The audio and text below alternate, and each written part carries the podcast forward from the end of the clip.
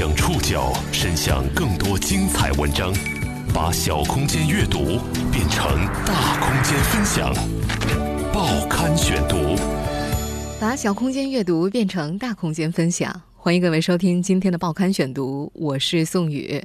今天为大家选读的文章摘自《中国新闻周刊》，我们将一起去认识一座小城里的绝命毒师。今天我们要讲述一个现实版绝命毒师的故事。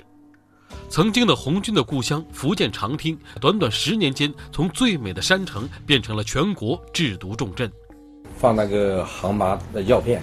放到金三角去卖嘛，从中渔利嘛。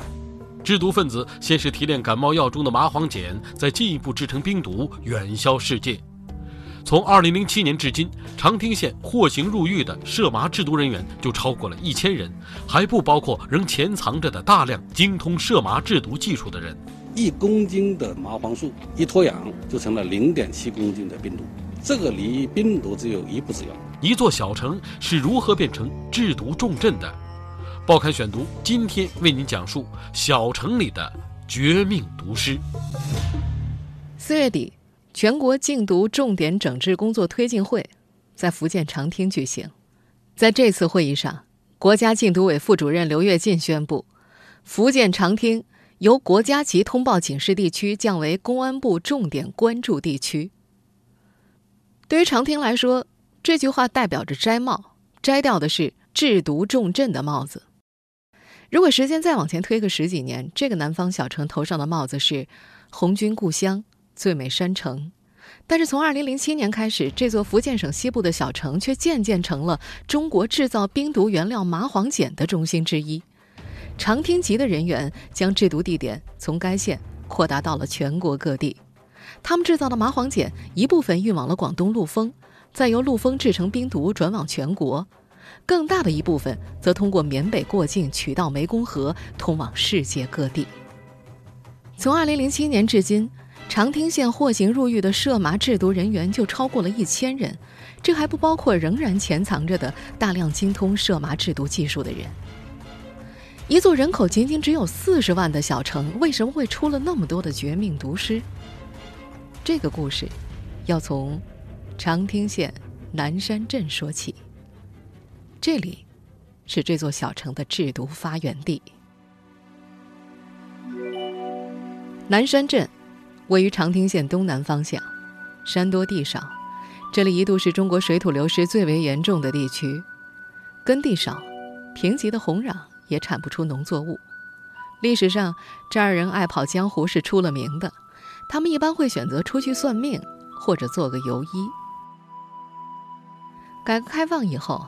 他们开始前往更为闭塞的云贵川地区，在那儿，南山游医找到了新大陆。云贵川地区的山寨里信息闭塞，缺医少药，南山的游医在这儿大行其道。那时，闯荡于高原大山里的一个南山镇游医，都有一副标准的行头：身穿白大褂，口里细诵着汤头歌。背囊里裹着听诊器、针筒、止痛药，以及一面下乡送医的锦旗，而他们最重要的法宝是一大摞青霉素。当初山民们对于大多数的细菌性感染引起的疾病往往无能为力，也不知道有抗生素的存在。南山游医们把青霉素的标签扯掉，随意写上一些新的字母或者“美国进口”字样，开价数百元。对于很多头疼脑热的小病，自然就起到药到病除的效果。慢慢的，他们开始在当地开启了诊所，在云南、贵州、四川、广西的许多乡镇都有南山人开的诊所，他们还保持着彼此间的联系。十年前，也就是二零零七年的夏天，一伙四川人前往云南各个诊所内公开大量收购白加黑、康泰克等感冒药，引起了在滇南山人的注意。他们发现这些感冒药以翻倍的高价转卖给了缅北地区的制毒分子。制毒分子通过提炼感冒药中的麻黄碱成分，再进一步制成冰毒。当时每公斤冰毒在国内的售价大约有三十万，而在菲律宾则卖到了六十万。麻黄碱作为一种基础药物，普遍存在于复方制剂当中。十盒新康泰克感冒药里就含有四到五克麻黄碱。麻黄碱呈结晶性粉末或针状，白色，味苦，能够使皮肤黏膜以及内脏血管收缩，能够减轻充血反应，缓解鼻塞的症状。因此，它在鼻炎和感冒治疗方面颇有疗效。它还能使人体的脉压加大，血压升高。由于血压升高而反射性的使迷走神经兴奋，刺激人类大脑皮层和皮层中下枢，使人精神兴奋、失眠、不安和震颤。如果长期服用含麻药物的话，就会有成瘾的可能。国际上早已经普遍开展了对含麻黄碱药物的管控。早在2005年8月26号，中国国家食品药品监督管理局也颁布了《易制毒化学品管理条例》。对含有麻黄碱的药物进行列管，但在偏远的云贵川地区，列管很难实行。加上与云贵川地区相邻的就是冰毒制造的老挝缅北，这就使得云贵川地区成为麻黄碱聚集的要地。也就是从2007年开始，南山的游医们用卡车一车车的把感冒药运往缅北，再把成捆的现金带回云南。当他们带着财富回到福建南山镇的时候，很快就有更多的南山人一批批的奔向云南。他们一点点的向周边省市蔓延渗透，开始做起了贩卖麻黄碱的淘金梦。麻黄碱复方制剂的监管漏洞逐渐引起了重视。二零零九年年初，农业部食品药品监督总局联合加强了含麻黄碱特殊成分的药品管控，对大量采购含麻药物提出了资质要求。最高人民法院、最高人民检察院对走私贩卖含麻感冒药，特别是对明知制毒非法买卖，以非法经营罪论处，两高作出了司法解释，使得警方打击走私贩卖含麻药物终于有法可依。含麻感冒药被严厉监管之后，国际黑市上的麻黄碱价格飙升。就在这一年，南山人开始直接提炼麻黄碱了。当时一万元买的感冒药提炼成麻黄碱之后，能够获得七万元的收益。长汀警方曾经计算过，如果一个人的手头有十万元，他一个月内买药提炼后贩卖、倒卖两次，就可以卖到五百万。方法却极其简单：把含毛感冒药倒进水里，搅拌到充分溶解，麻黄碱的密度因为大于水以及其他成分逐渐沉淀。几次蒸发之后，就可以得到纯度较高的麻黄碱了。到了二零一零年，制毒分子又把目光转向了中国的大西北地区，他们通过麻黄草提取麻黄碱。麻黄草在中国西北地区是一种常见的防风沙植被，在内蒙古、新疆、甘肃、宁夏、青海等省区广泛生长。又因为麻黄草是一种传统的中药材。国家一直在鼓励麻黄草种植，建设了一批麻黄草种植基地。它们生长的区域地域辽阔，监管难度大。而麻黄草提炼麻黄碱的方法又很多，经过几个简单的步骤就可以得到麻黄碱。在出现大量盗采麻黄草的情况之后，国家又加强了对于麻黄草采集和收购的管理，要求必须办理许可证才能够进行采集和收购活动，这一度遏制了麻黄碱原料的来源。就在有关部门加大对走私买卖含麻药物、提炼麻黄草的监管力度，并取得明显效果之际，一个中国版的绝命毒师却出狱了。二零一一年，长汀籍制毒分子肖基和重获自由，也由此拉开了中国人工化学合成麻黄碱的序幕。报刊选读继续播出《小城里的绝命毒师》。各地的这个制毒分子。都尊他为枭师，或者叫麻枭，就是毒枭的枭，尊为祖师级的人物。我们现在听到的是国家禁毒委副主任刘跃进对肖基和的评价。不同于一般的制毒分子，农民出身、低学历，肖基和是毕业于上世纪八十年代的本科大学生，还曾经在长汀县质量监督局担任副局长，主管化学品生产的质量安全管理。长汀县公安局副局长陈新平曾经和肖基和在乡镇共事过三年，在陈新平的印象里，肖基和特别聪明。肖基和参加高考那年，全国只招收二十来万名本科生，他是其中之一。他是他们村里第一个大学生。大学毕业之后，他任副乡长，分管科技。他对理工科很有兴趣，办事灵活，也很受领导喜欢。后来陈新平转入了公安系统，肖基和则进了长汀县质量监督局。没想到几年之后，肖基和因为贪污两万元被判刑两年，缓刑两年，长汀县质量监督局副局长的职务也因此被撤销了。二零零六年起，肖基和成了一名办事员，他清楚自己的政治前途已然没了。这个时候，老家却不断传来穷亲戚成为大富豪的消息。那是零八九年嘛，很多人到昆明啊，去外面去从放那个杭麻的药片。到外面去，放到金三角去卖嘛，嗯，从中渔利嘛。当当当时，当时我也有一点想想法，跟他们出去走走走一走，去看看的。一个从金三角做大买卖回来的朋友拜年时的话提醒了他。他你：“你你不会是看一下能不能化工合成，这个弄把这个技术弄出来，你就赚钱了。”肖基和知道其中的难度。他还知道，内蒙古赤峰市的一家制药厂花了四年时间才人工合成了麻黄碱。但他所在的长汀县质量监督局那儿有成套的化学设备，他打算试一下。二零零九年春节一结束，他就从网上下载了制作麻黄碱的配方，还网购了一公斤的溴代苯丙酮，从此就沉湎于实验室，反复进行实验。我单位有化验室，这个方便嘛？这这这自己做一些试验，小试验嘛。当时，而且我很多有仪器不会用，还是问问我同事，他们他们才是科那个化学专业科班出来的。不到两个月的时间，他就通过溴代苯丙酮化合成功了麻黄碱，但是实验成功和规模量产还有一段距离。二零零九年三月，他分批次购买了八百公斤的盐酸、六百多公斤的溴代苯丙酮以及蒸发器、真空泵等仪器。先在长汀县城内的某皮鞋厂制作了三百克左右的麻黄素样品，寄到了云南大型的制毒窝点去化验，结果显示纯度不足。之后，他又把相关原料和设备搬到了南山镇中富村水库旁的一栋民宅里。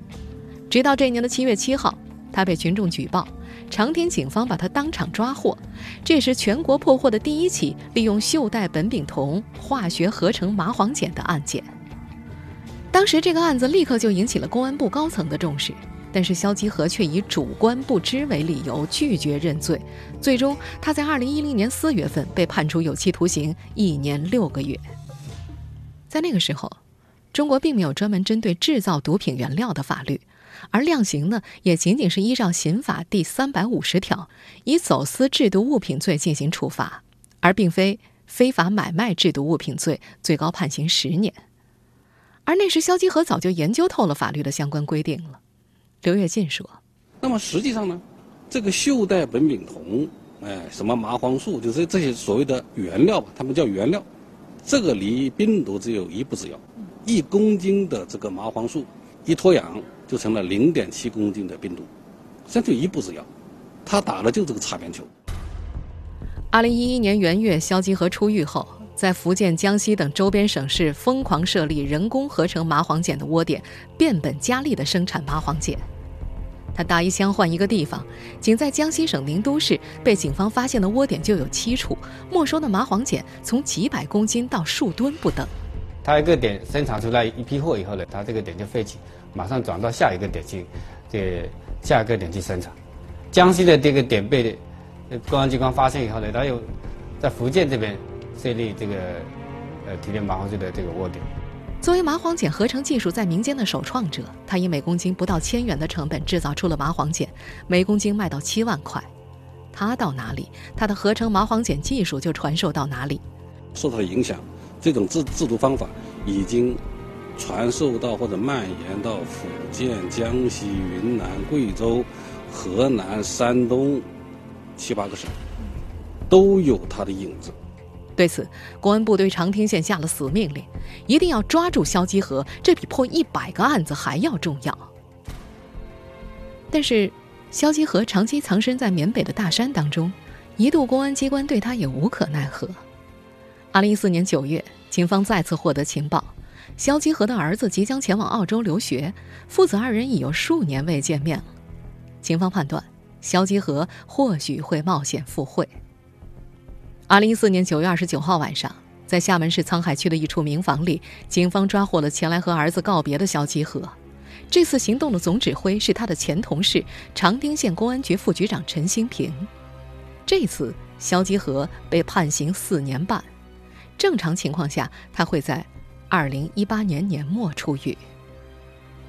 有人问陈新平：“肖金河快出来了，警方是不是要二十四小时重点盯防着他？”不过这一次，陈新平觉得已经没有必要了。因为在这几年间，网上到处都是他的配方，随便谁在厨房里都能做。仅在中国知网上，关于提取麻黄碱的相关论文就有五百八十三篇。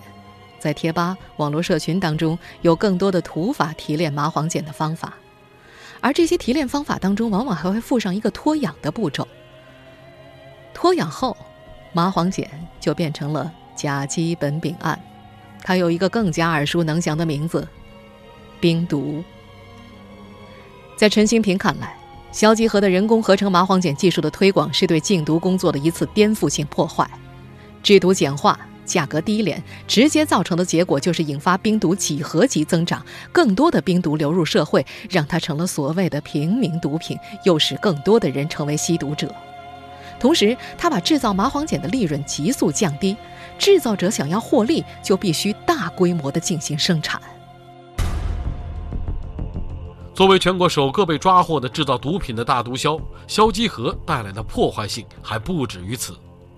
在长汀当地公审他的大会轰动一时，却带来了意想不到的严重负面效应。报刊选读继续播出：小城里的绝命毒师。长汀县政法委副书记罗友华对八年前所发生的一切记忆深刻。那是二零零九年七月份，制毒大麻枭肖基和被抓获之后，在长汀县的社会各个阶层都非常轰动，大家纷纷猜测，这可是全国首案啊！你看，又是制造毒品，肖基和肯定面临重刑，这不是死刑也得无期呀。为了威慑犯罪，长汀县决定在毒情最为严重的南山镇开一次专门的公审大会。二零一零年四月六号，罗友华是当天的主持人。他清晰地记得，那正是最忙碌的春耕时节。他还担心没有群众前来观看，达不到震慑的效果。当时政法部门还要求每个村干部必须要派出本村的代表来。结果只能够容纳两千人的中富村中学操场，挤满了来自本镇和周边的六千名群众。宣判时，很多人都踮起脚来观望。当听到法官宣判判处有期徒刑一年零六个月的时候，满场哗然，人群炸开了锅，接着嘘声四起。罗永华几乎怀疑自己听错了，嚯，这事儿做的呀！这样的声音在人群中炸开，他清楚的听到有人说：“倒霉也就判一年半了，这运气不差，能够挣几百万，干嘛不做？”至今想起来，罗永华都后悔不迭。他说自己明年就退休了。公审这件事是他在工作上做的最后悔的一件事，简直就是推波助澜。二零一零年开始，长汀县政府决定派出三十多人的工作组，由副县长带队，以乡镇干部和村干部为主，劝回在云南所有的长汀籍人员。工作组下到云南全境的各州市进行劝返，除了在当地买房置业者之外，一律劝回。这一做法。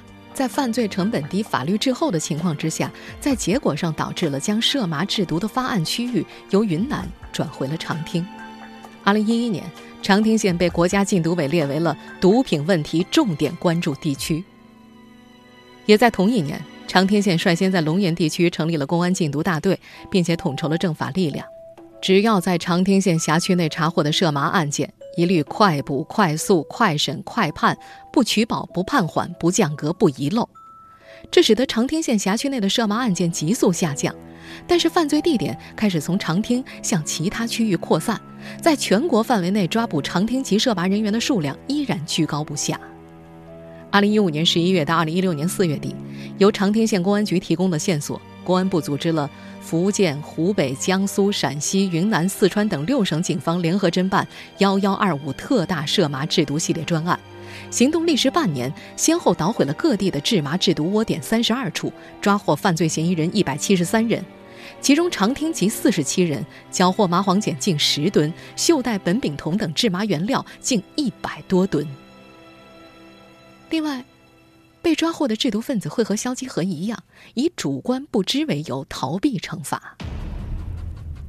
二零一六年，长汀县政府将告知书、告诫书、承诺书等书面材料发到每一个长汀籍的成年人手里，要求他们签字。这突破了案发之后认定主观明知的难题。这一做法被公安部采纳，也在全国毒品问题地区得到了推广。然而，二零一七年元月份。陈新平率队在广西打掉了一个制毒团伙，缴获了超过三吨重的麻黄碱。这些麻黄碱正准备制成十万片冰毒片剂，它们一旦流入社会，危害极大。一半以上的长汀户口制毒人员受到了重罚，但是非长汀籍制毒者就以主观不知为由，概不认账。如今，陈新平每每回忆起。追捕案件的辛劳和种种审判不一的结果，总会说一句：“哎，拳头打在棉花上呀。”他充满了无奈。作为地方一线的禁毒人员，他们希望早日在立法上完善。他认为，在涉麻制毒案件的处理之上，目前最高刑七年的刑罚过轻了，没有威慑作用。但是法学家却表示，即便是在国际惯例当中，七年极为重刑。作为全国性的法律，必须要考虑到在全国的适用性。现行刑法中，贩卖五十克冰毒即可以判死刑；五公斤麻黄碱可以提炼三公斤的冰毒，却只判处三年以下有期徒刑。在一些执法人员看来，这是罪责不相适应。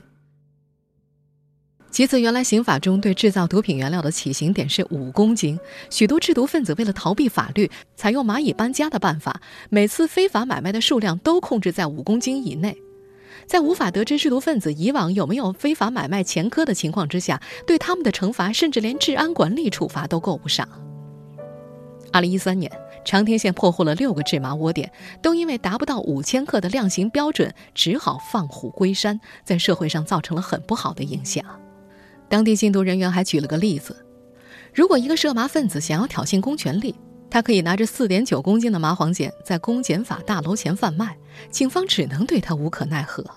另外，警方在打击制毒原料过程当中，往往只能够切中制造毒品过程中的某一个环节，而不是将生产、买卖、运输一并作为犯罪处理。长天禁毒部门的部分建议，最终体现在了刑法修正案九当中。诸如规定，将制造毒品原料的起刑点降到了一公斤；将明知他人制造毒品而为其生产、买卖、运输前款规定物品的，以制造毒品罪共犯论处。最重要的是，刑法第三百五十条第一款、第二款修改为：违反国家规定。非法生产、买卖、运输醋酸酐、乙醚、三氯甲烷或其他用于制造毒品的原料配剂，或携带上述物品进出境，情节较重的，处以三年以下有期徒刑、拘役或管制，并处以罚金；情节严重的，处以三年以上七年以下有期徒刑，并处以罚金；情节特别严重的，处以七年以上有期徒刑，并处罚金或没收财产。除了刑罚过轻的问题让一线禁毒人员头疼，抓捕制毒分子更是无比艰难。一系列的打击与追逃行动迫使制毒分子更加小心隐蔽，他们的窝点分布更是扩散到全国，这使得当地警方的禁毒战线进一步拉长且分散，警方的追逃路线常常需要跨越大半个中国。报刊选读继续播出：小城里的绝命毒师。在去年有一桩案子，陈新平和同事们从长汀某镇追到了相邻的县市，扑空之后，隔几个月，犯罪团伙又出现在了千里之外的陕西省，最后他们一路追踪到贵州，才把犯罪嫌疑人抓获。让陈新平气恼的是，犯罪嫌疑人至今零口供，他知道最高刑罚是七年，承认最多减两年，不承认还有可能轻判。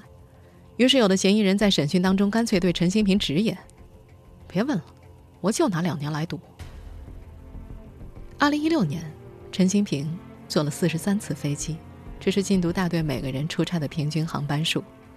多的一年坐了六十次航班，上百次火车，更有人一年出差超过三百三十天。在这一年，长汀县公安局抓获了长汀籍涉麻制毒犯罪嫌疑人一百八十六人，占全国的百分之七十八点五，打掉了四十九个窝点，涉及全国多个地区，破获公安部目标案件十三起，省公安厅目标案件六起，根据群众线索查破的案件有五十三起。为了禁毒，长汀县动员了一切可以动员的力量。如今，在长汀城区正在进行河道整治以及修缮古城墙。只要稍加注意，就可以发现，在每一个公共场所、每一个宾馆、每辆公交车，甚至每一位环卫工人的服装上，都有醒目的禁毒标语。陈新平说，在乡镇里，他们规定一个生产队至少要贴上五条标语。好在这条艰难之路已经看到了一些曙光。二零一七年四月二十五号，全国禁毒重点整治工作推进会在长汀举行。国家禁毒委副主任刘跃进宣布，长汀由国家级的通报警示地区降为了公安部重点关注地区，长汀摘帽成功了。长汀县县委书记廖鸿申说：“即便摘帽成功，我们也将继续以打开路，我们会做到力度只增不减，保障只增不减，措施只增不减，持之以恒地开展禁毒工作。”